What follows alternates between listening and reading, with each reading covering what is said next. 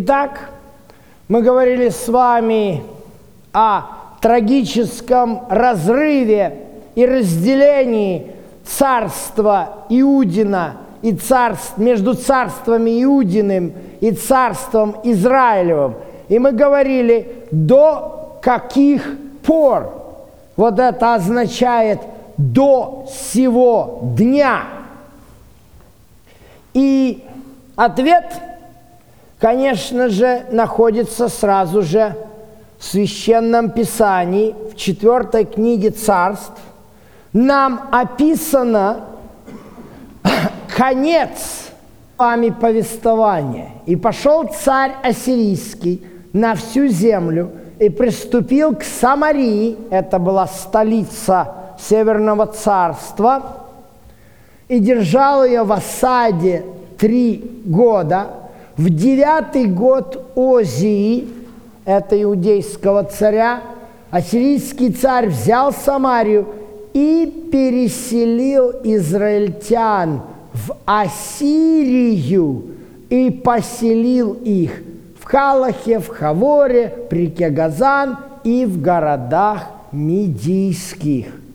То есть, где переселен был Израиль, он, эти колена были переселены на север Ирана. Так вопрос возникает, может, там их сейчас можно найти и взять всех, переселить? Ну, попытки кое-какие делались даже. Интересная была история, до сих пор весьма таинственная история, но я подозреваю, здесь никакой тайны нет. А, в Индии была группа местных индусов, которых называли, они называли себя сыновьями Манасии. Вот. Приехали раввины, позанимались с ними, э, обратили их в иудаизм по всем правилам Галахи и репатриировали в Израиль. Такие случаи бывают. Но в большинстве своем, если посмотреть на этих сынов Минасии, но они никакой связи с израилитами не имеют. Это нормальные себе индусы, которые просто увлеклись иудаизмом через Библию. И вот решили сделать такой, э, как говорится, обращение. Таких людей есть в мире. Есть, например, эфиопские евреи. Они абсолютно никакого отношения ни к какому израильскому колену не имеют. Это обычные африканцы чернокожие, которые приняли иудаизм, а, и их даже перевезли в Израиль, они живут, они вполне нормальные граждане Израиля, потому что закон о возвращении в Израиль говорит о том, что гражданином Израиля может стать еврей по рождению или еврей по вере. Но евреем по вере становятся, как я уже вам рассказывал, потому что там, то есть нужно обратиться в иудаизм согласно канонам именно ортодоксальным. То есть далеко не все обращения в иудаизм в Израиле признаются. Я, например, знаю одну женщину в штате Джорджия. Она афроамериканка, и она является равин шей. Равин, как это? Ну, в общем, рабанит. Вот так она является раввином одной из синагог в штате Джорджия. Я знаю эту женщину очень хорошо. А, я сидел, я учился в Иудейском религиозном институте. Это учебное заведение, которое э, готовит раввинов для прогрессивного иудаизма. и там проводятся курсы по гиюру, ну, подобно библейским курсам. То есть там все прогрессивно, все довольно просто. И я смотрю, я сижу в библиотеке на, как говорится, на выдаче книг, вечером мало народу, ну, я как бы дежурю, ну, я тогда на первом курсе учился. Смотрю, приходят две афроамериканские женщины, ну, в принципе-то чего, в городе Синсинати, много афроамериканцев. Вот, спрашиваю, где курсы по Гиюру? Ну, я им показал, они поднялись, потом спускаются, поздоровались, спасибо, что показал. Я говорю, а вы ходите на курсы? Да, мы хотим обратиться в иудаизм. Я говорю, а что вас привлекает в иудаизме? А вот, говорит, мы вообще-то рождены были в католической вере, а вот нас э, шаббат привлекает. И вот одна из них, она таки обратилась, две обратились, но одна из них пошла учиться, выучилась на равина, получила смиху, равинское рукоположение, диплом и, и, и пошла работать в синагогу. Вот. То есть понятно, что таких, такие люди есть. Потому что иудаизм – это религия. То есть обращаться, пожалуйста, то есть это никаких вопросов здесь нет. Но это же не 12 колен Израиля. То есть происхождение этническое и эфиопских евреев. И есть община иудейская, ее признали иудейской. Где бы вы думали? В Замбии. Понимаете, все там, э, как полагается, приехали раввины, проинспектировали все, сказали, вы подходите э, под иудаизм, вы все выполняете по правилам, вот мы вас обращаем в иудаизм, все. Вы понимаете, нейтрально. То есть это люди разных народов, национальностей, их привлекает религия, иудаизм – они обращаются. Проблем здесь как бы в современном мире нет. Даже более древняя история. Понимаете, хазары, слышали? Это же на Волге было, Хазарское царство. Там целая история, как хазарский царь принял решение обратить, обратиться в иудаизм. Правда, как пишет Александр Сергеевич Пушкин, вещи Олег подверг, подверг их мечам и пожарам. Вот. Ну, другая ситуация. А тут совершенно другая ситуация. Тут мы видим четко эти 12 колен, то есть потомки Рувима, потомки Нифалиима, потомки Гада, потомки Асира, конкретно отправляются туда, на юг Средней Азии. Стоит ли их искать? Прежде чем ответить на этот вопрос, нам нужно сначала выяснить, а почему они туда попали. Понимаете, когда мы говорим о том, что вот нам надо найти эти 12 колен Израилевых. Понимаете, это вся мистерия, она создается по причине того, что кажется, что они как будто какие-то вдруг чуть ли не пропавшая Атлантида, понимаете, безвинно исчезнувшая. Ну давайте почитаем, что говорит Библия.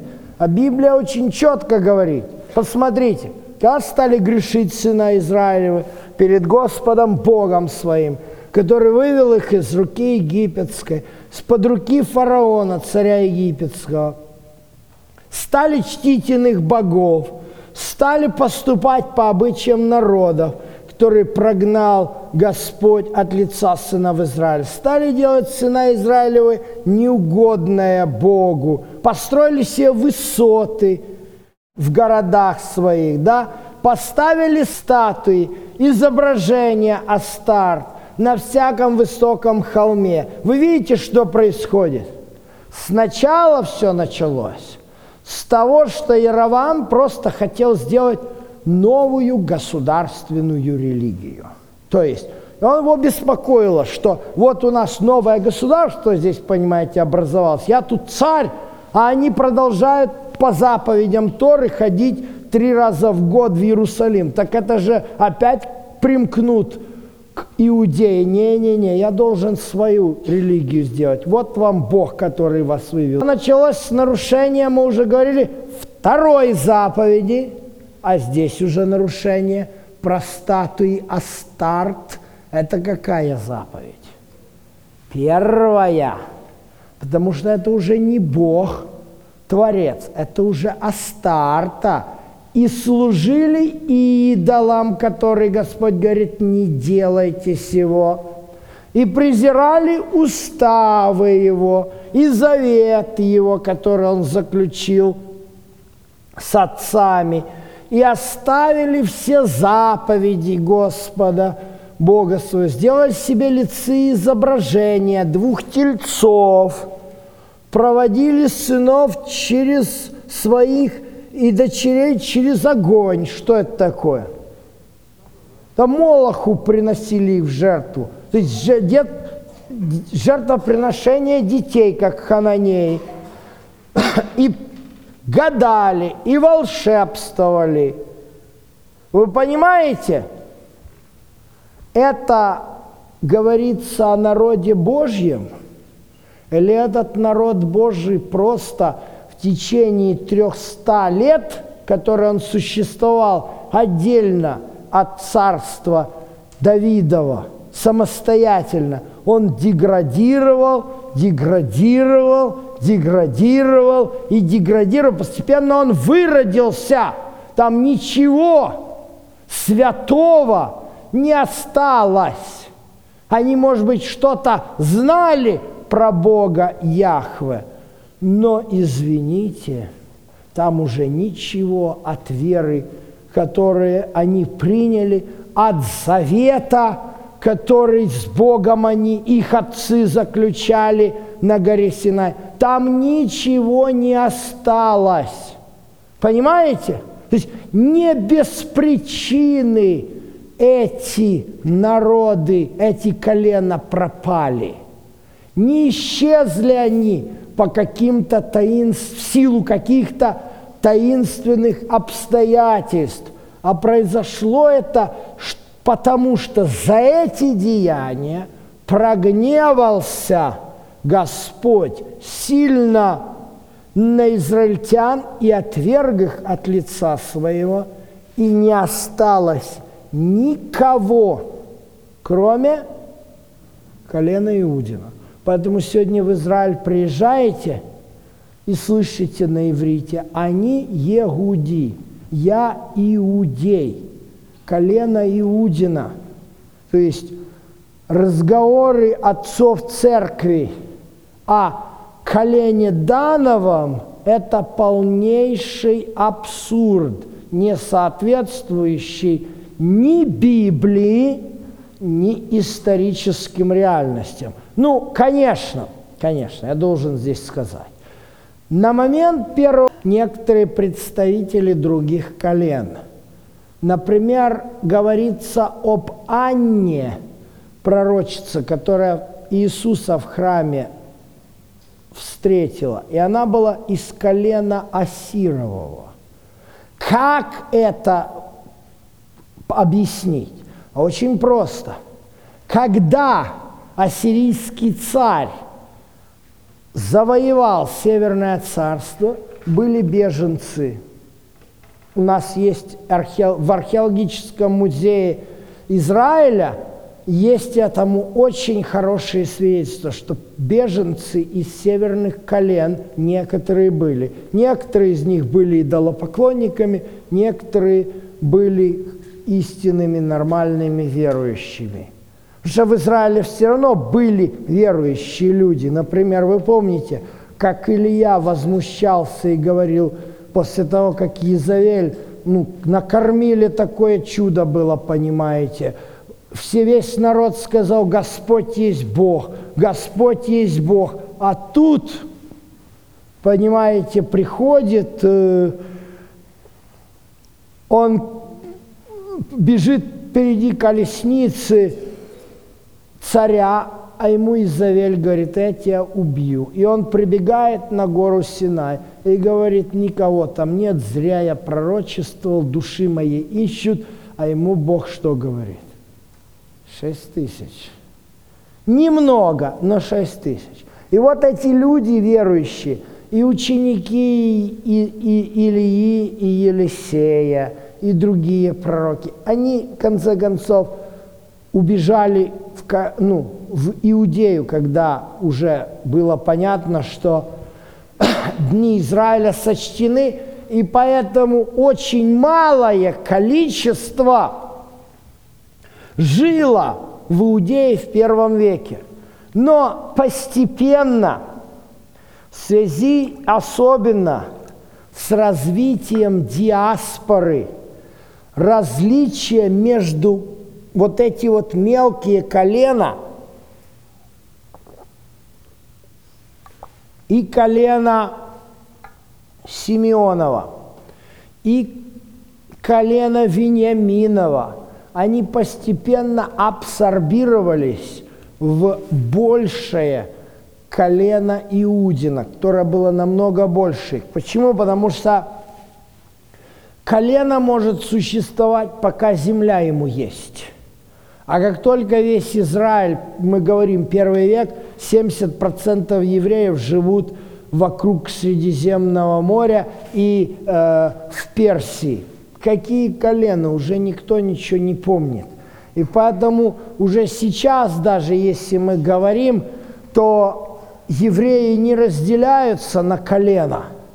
Есть, например, евреи различной Европы, и Западной Европы, это ашкенадские евреи. Они говорят на, на языке идыш.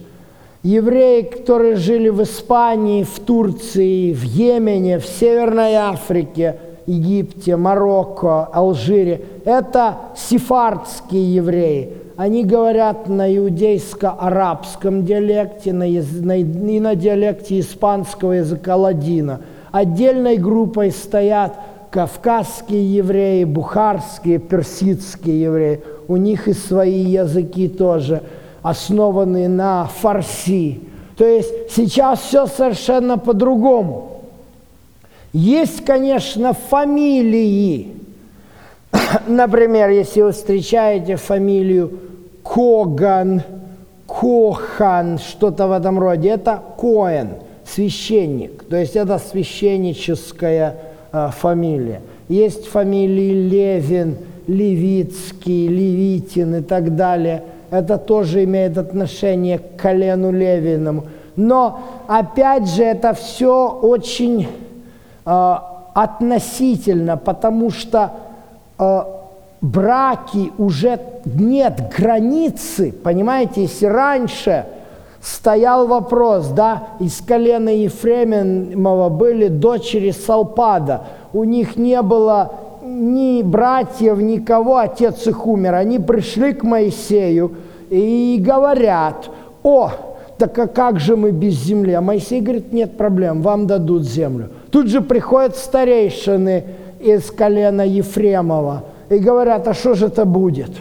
Если они повыходят замуж – из-за других, из-за кого-то из других колен, то от нашего племени землю отберут. Моисей тогда делает поправку. Все хорошо, земля вам будет, дорогие мои дочери Салпада, но только вы, пожалуйста, находите себе мужей только в своем колене, а то потом мы не разберемся, чья земля. То есть пока земля есть, это имеет смысл. А как земли нет, о чем разговор? Понимаете? Поэтому левитские фамилии остались, потому что у левитов и так колена не было, земли не было. А остальные все в колено Иудина интегрировались. Поэтому вот она историческая реальность. Не осталось, отверг Господь десять колен от с лица своего заслуженно отверг, потому что они отказались от него и совершенно ушли в язычество. И, естественно, конечно, посмотрите, все слова проклятий завета, которые написаны в книге, вот, посмотрите, что, например, стоит вот это. Если вы пойдете вслед иных богов, небеса твои, которые над головой твоей, сделаются медью. Вместо дождя Господь даст земле пыль. Это было в Израиле? При Илье-то пророке. Три года дождя не было. Дальше. Предаст тебя Господь врагам твоим. Будут трупы твои всем э, пищей зверям и птицам небесным. Будешь рассеян по всем царствам земли. Вы понимаете? Вот это с десятью коленами случается. Сыновья и дочери твои будут отданы другому народу. Это случилось. Это именно и сделал ассирийский царь. Почему сыновья и дочери будут отданы другому народу? Что под этим стоит? Ассимиляция. Понимаете? Причем это не то, что их там забрали, отдали. Вы понимаете, если он язычник, его переселили туда, в Среднюю Азию, где-то, он там все поселился, живет со своей семьей – не чтит Бога, видит соседа, такой же язычник. Сосед приходит, э, сватов засылает, отдай дочку за моего сына. А что он не отдаст?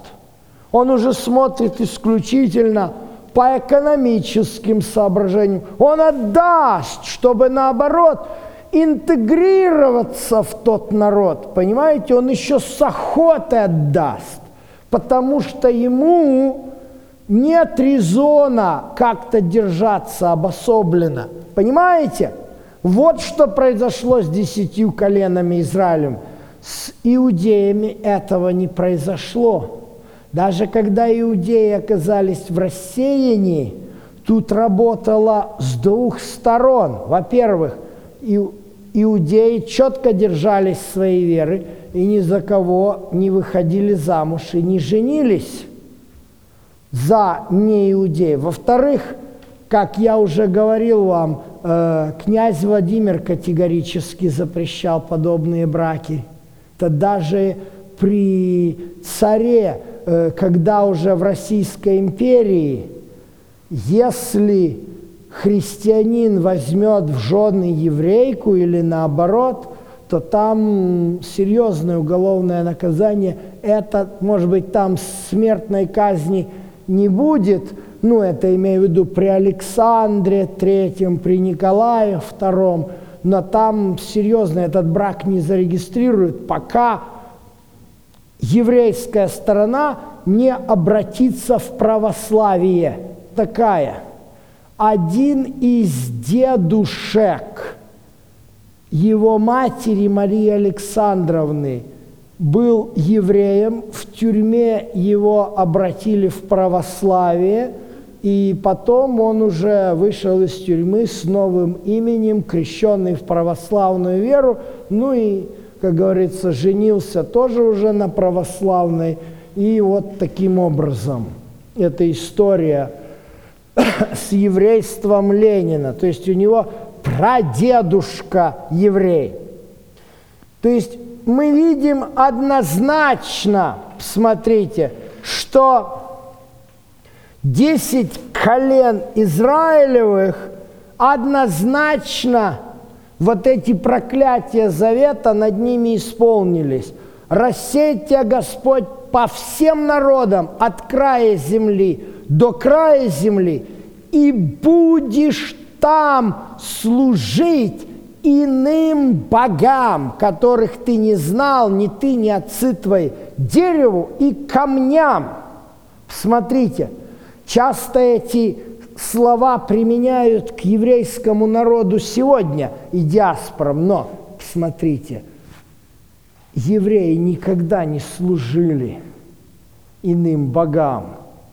А вот десять колен, пожалуйста. Понимаете, какое разделение? То есть вот эти, вот эти моменты нужно учитывать. То есть проклятие завета полностью исполнились в десяти коленах. Но справедливо ли Бог поступил с десятью коленами Израилевыми? Потому что пророки об иудеях говорили постоянно, второй шанс, вы вернетесь, вы будете жить, вас будет царем Давид, мы говорили об этом. А имел ли Израиль 10 колен второй шанс? Давайте посмотрим. Вот что написано в 4 царстве, 17 глава. Тогда Господь через всех пророков своих, через всякого прозорливца предостерегал Израиль и Иуду, говоря, «Возвратитесь со злых путей ваших, соблюдайте заповеди и уставы мои по всему учению, которое я заповедовал отцам вашим, и которое я преподал вам через рабов моих пророков». О каких пророках говорит нам здесь автор книги «Четвертое царство». А посмотрите, например, Еремия. Еремия совершал свое служение сто лет Израиль, десять колен, девять колен, мы говорили, были увидены в плен. И ему Бог говорит, иди провозгласи к северу и скажи, возвратись, отступница, дочь Израилева, не изолью на вас гнева, ибо я милостив, говорит Господь, не вечно буду негодовать. Вы понимаете? Бог звал девять колен. Посмотрите, что говорит нам Иеремия дальше – Признай только вину свою. Вот она проблема-то. Признай вину. Ибо ты отступила от Господа Бога, распутствовала с чужими. Мы уже говорили неоднократно, что идолопоклонство, оно уподоблено распутству. Под всяким ветвистым деревом – Гласа моего не слушали, говорит Господь. Возвратитесь, дети отступники. Я сочетался с вами и возьму вас по одному из городу, по два из племени, приведу вас на Сион. Вы видите, Бог взывал на протяжении как минимум ста лет к этим коленам. Кто-нибудь вернулся? ну, может быть, единицы. Вы понимаете, в этом отличается ситуация с коленом Иудиным от ситуации с десятью коленами Израиля. Иуда вернулся. Худо, бедно, но вернулся. Иуда перестал, прекратил идолопоклонство. Девять колен – не отреагировали ни на какой призыв пророка. Бог делал все возможное, но, но, но они не отреагировали. Посмотрите, как здесь Бог работает. Понимаете, Иуда не был идеалом, но Бог сохранил их, потому что была попытка, а те не сделали никакой попытки. И поэтому у Бога ничего не осталось, кроме как признать тот факт, что эти колена потеряны. Потеряны? Давайте посмотрим. Если это потерянные колена, то почему вдруг 600 лет спустя, сколько это поколений? Как минимум 30 поколений, наверное. Каждом веке по 5 поколений где-то, да? 30 поколений проходит кто-нибудь не назад. А тут 30 поколений. И вдруг Иаков пишет 12 коленам, находящимся в рассеянии. О, как интересно! Чего это такое интересное обращение? Кому это он пишет? А вот кому пишет Иаков. Тем же, кому пишет, о ком пишет Павел в Галатам, послании Галатам, где говорится, так Авраам поверил Богу, и это вменилось ему в праведность. Признайте же, что верующие суть сыны кого? Авраама. И Писание, провидя, что Бог верою оправдает язычников, предвозвестило Аврааму, в тебе благословятся все народы. Если же все Христовы, то вы семя Авраамова и по обетованию наследники. Но когда пришла полнота времени, Бог послал Сына Своего Единородного, который родился от жены, подчинился закону, дабы искупить подзаконных, дабы нам получить что? Усыновление. Вы видите, что делает Господь. Вы видите, какой Господь. Знаете, для Бога нелегко терять своих детей. Я был свидетелем в своем детстве, как мой одноклассник утонул в речке.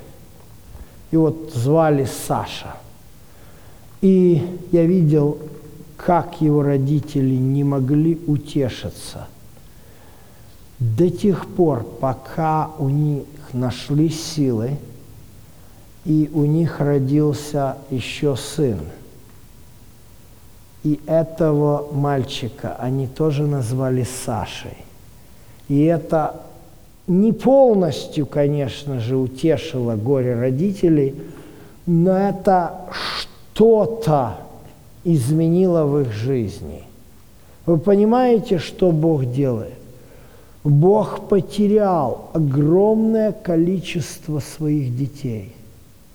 Он не будет сидеть на месте он пошел по городам и весям и усыновил себе на место потомков Рувима, потомков Симеона, потомков Нефалиима, потомков Асира.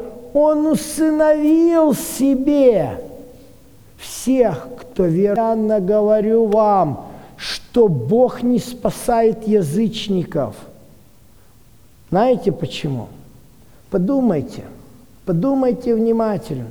Представьте себе, семья Ивановых нашла в, де, в детском доме беднягу, сироту, там родители алкоголики поумирали, он бедный, больной там, неприсмотренный, вшивый, никому не нужный мальчик, Фамилия у него Петров.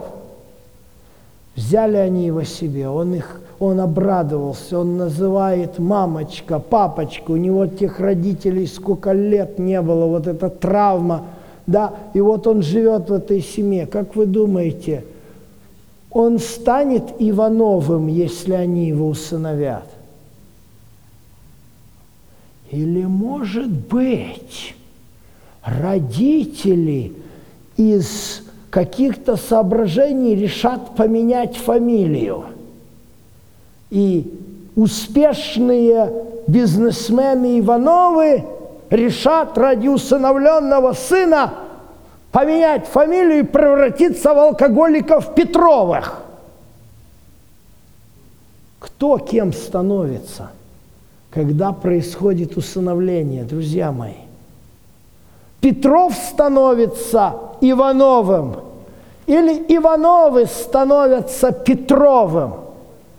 Если вы во Христе, то вы дети чьи? Авраама или вы, дети, остаетесь детьми этого Гомера, Мешеха, которые безбожниками были с времен Вавилонской башни? Понимаете? Господь призывает сегодня всех под одну семью. У Бога только одна семья есть. Его народ, потомки Авраама – а в семье одинаково хорошие, правда? Если семья берет ребенка в усыновление, дает ему свою фамилию, они же не будут различать между своими родными детьми и усыновленными и говорит, на тебе родной то, а ты усыновленный, ты ниже по положению. Это нормально? Так Бог действует? Нет. У Бога все дети одинаковые. Есть дети Иуды, есть усыновленные дети Рувима, Симеона, Асира. Выбирайте, выбирайте. Возможностей много. В доме Отца моего, Иисус говорит, обителей много. Всех приходите и селитесь и будете народом Божьим, народом Библии, потомками Авраама.